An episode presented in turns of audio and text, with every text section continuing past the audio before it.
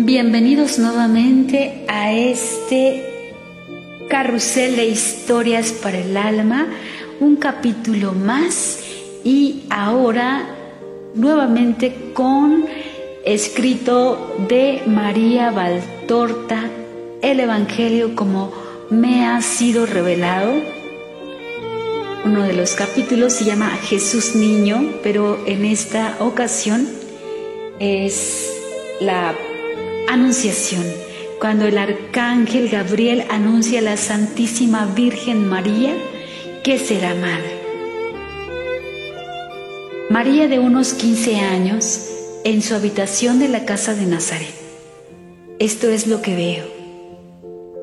María es una muchacha muy joven. Por su rostro parece tener 15 años. Está en una pequeña habitación rectangular una habitación de jovencita. Contra una de las dos paredes más largas está la cama. Es una cama baja, sin barrotes, cubierta con gruesas esteras o tapetes. Se podría decir que estos están extendidos sobre una tabla o sobre un entramado de cañas, porque están bien estirados y sin arrugas, como sucede en nuestras camas. Contra la otra pared hay un estante con una lámpara de aceite unos rollos de pergamino, una exquisita labor de costura que parece un bordado.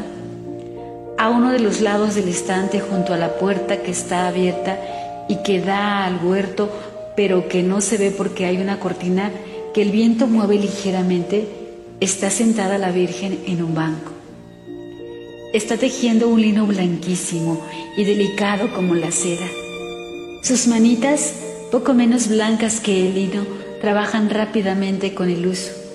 Su rostro juvenil, tan hermoso, está levemente inclinado y ligeramente sonriente, como si acariciase o fuese en pos de algún dulce pensamiento.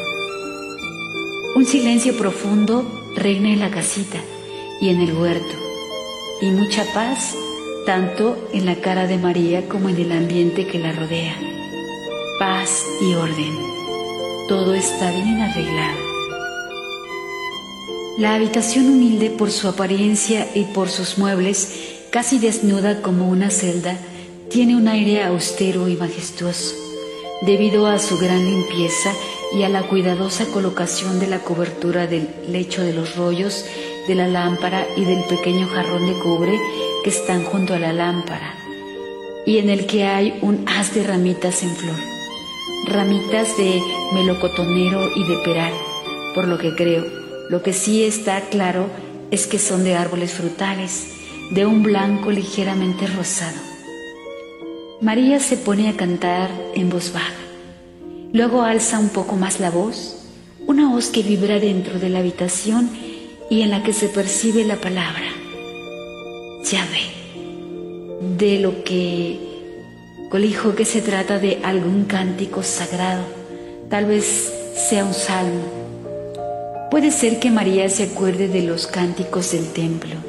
Debe tratarse de algún dulce recuerdo, porque pone sobre el pecho las manos que sostienen el uso y el hilo. Levanta su cabeza para apoyarla contra la pared. Su rostro está encendido de un hermoso fuego, sus ojos buscando algo algún dulce recuerdo, brillan por un golpe de lágrimas que no los rebosa pero sí los agranda. Y con todo, estos ojos despiden sonrisa. Sonríen ante ese pensamiento que ven y que los abstrae de lo sensible.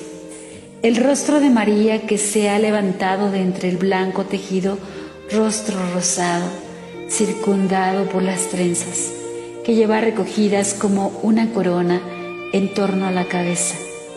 Parece una hermosa flor. El canto pasa a ser oración. Señor Dios, Altísimo, no tardes en enviar a tu siervo para que traiga la paz a la tierra. Acelera el tiempo propicio y suscita a la Virgen pura y fecunda para que venga este fin Concédeme que muera después de haber visto tu luz y tu justicia sobre la tierra y de haber sabido que la redención se ha cumplido. Oh Padre Santo, manda a la tierra a aquel que los profetas esperaron. Manda a tu sierva el Redentor, que cuando llegue mi última hora se me abra tu mansión, porque sus puertas las ha abierto ya tu Mesías y las ha abierto a todos los que han esperado en ti.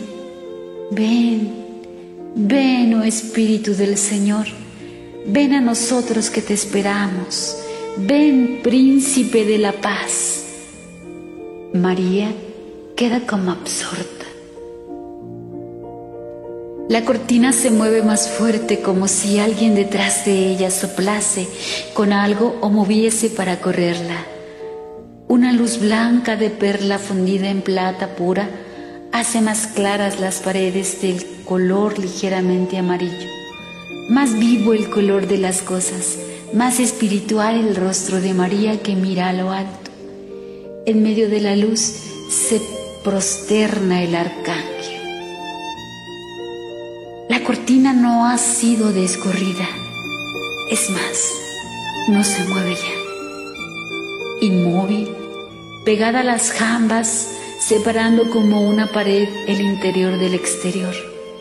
El arcángel es natural, que toma un aspecto humano, pero es un aspecto muy distinto del humano.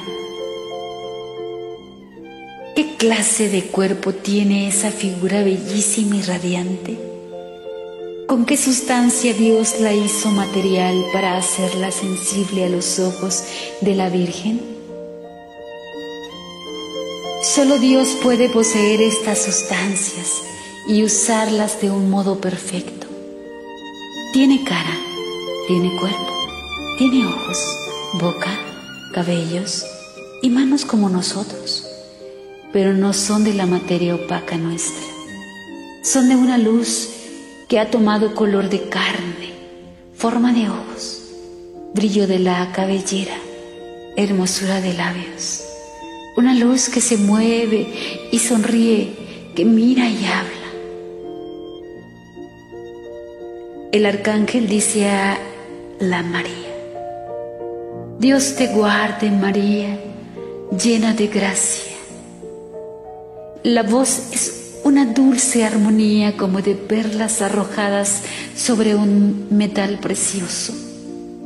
María se estremece y baja los ojos y se estremece mucho más cuando ve la radiante figura postrada casi a un metro de distancia de ella y que con las manos cruzadas sobre el pecho la mira con una veneración sin igual.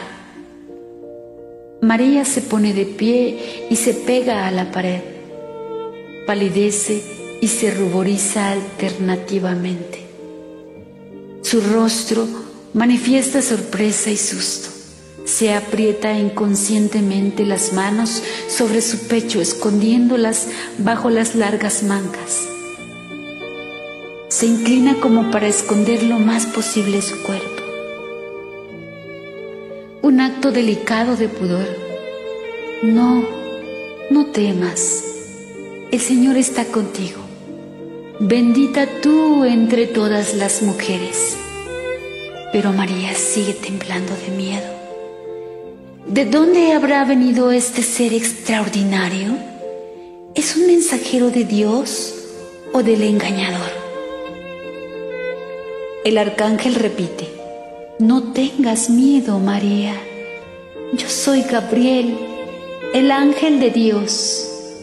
Mi Señor me ha mandado a ti. No tengas miedo, porque el Señor te quiere. Concebirás ahora y darás a luz un hijo, a quien pondrás por nombre Jesús. Será grande, será llamado Hijo del Altísimo, y verdaderamente lo será.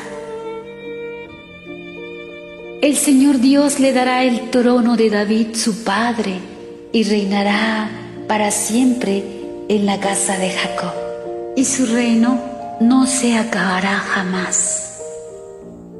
Comprende, oh Santa Virgen, a quien ama el Señor hija bendita suya, llamada a ser madre de su hijo. Comprende qué hijo vas a engendrar, virgen. ¿Cómo puede suceder eso si no conozco hombre? ¿Acaso el Señor Dios no acepta más el ofrecimiento de su sierva y no quiere que sea virgen por amor a Él? El arcángel le dice, María, serás madre, no por obra de varón, eres la Virgen eterna, la Santa de Dios. El Espíritu descenderá sobre ti y el poder del Altísimo te cubrirá con su sombra. Por esto, el que nacerá de ti será llamado Santo e Hijo de Dios. Todo lo puede nuestro Señor Dios. Isabel, la estéril, en su vejez ha concebido un hijo, que será el profeta de tu Hijo, el que le preparará su camino.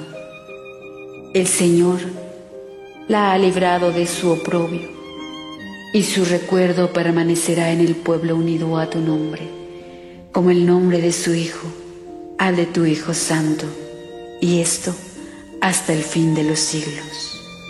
Los pueblos os llamarán bienaventuradas por la gracia del Señor que llegó a vosotras, y sobre todo a ti, María, por la gracia que llegó a ellos por medio de ti Isabel se encuentra ya en su sexto mes de haber concebido y su peso paradójicamente le da alegría y mucho más la regocijará cuando conozca el motivo de tu alegría. Nada es imposible a Dios. María, la llena de gracia. ¿Qué debo contestar a mi Señor? No te llenen de confusión las ideas que en ti se levantan. Él cuidará de tus intereses si pones en Él tu confianza. El mundo, el cielo, el eterno esperan tu respuesta. María cruza sus manos sobre su pecho, se inclina profundamente, dice, Aquí está la esclava de Dios. Haga de mí lo que Él dice.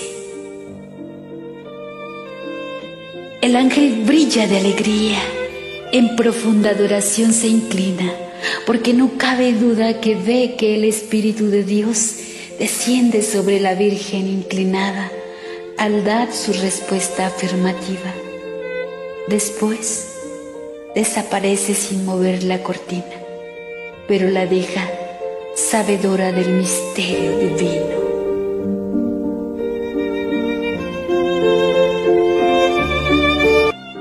Y finalmente terminamos este escrito de María Valtorta, escrito el 8 de marzo de 1944.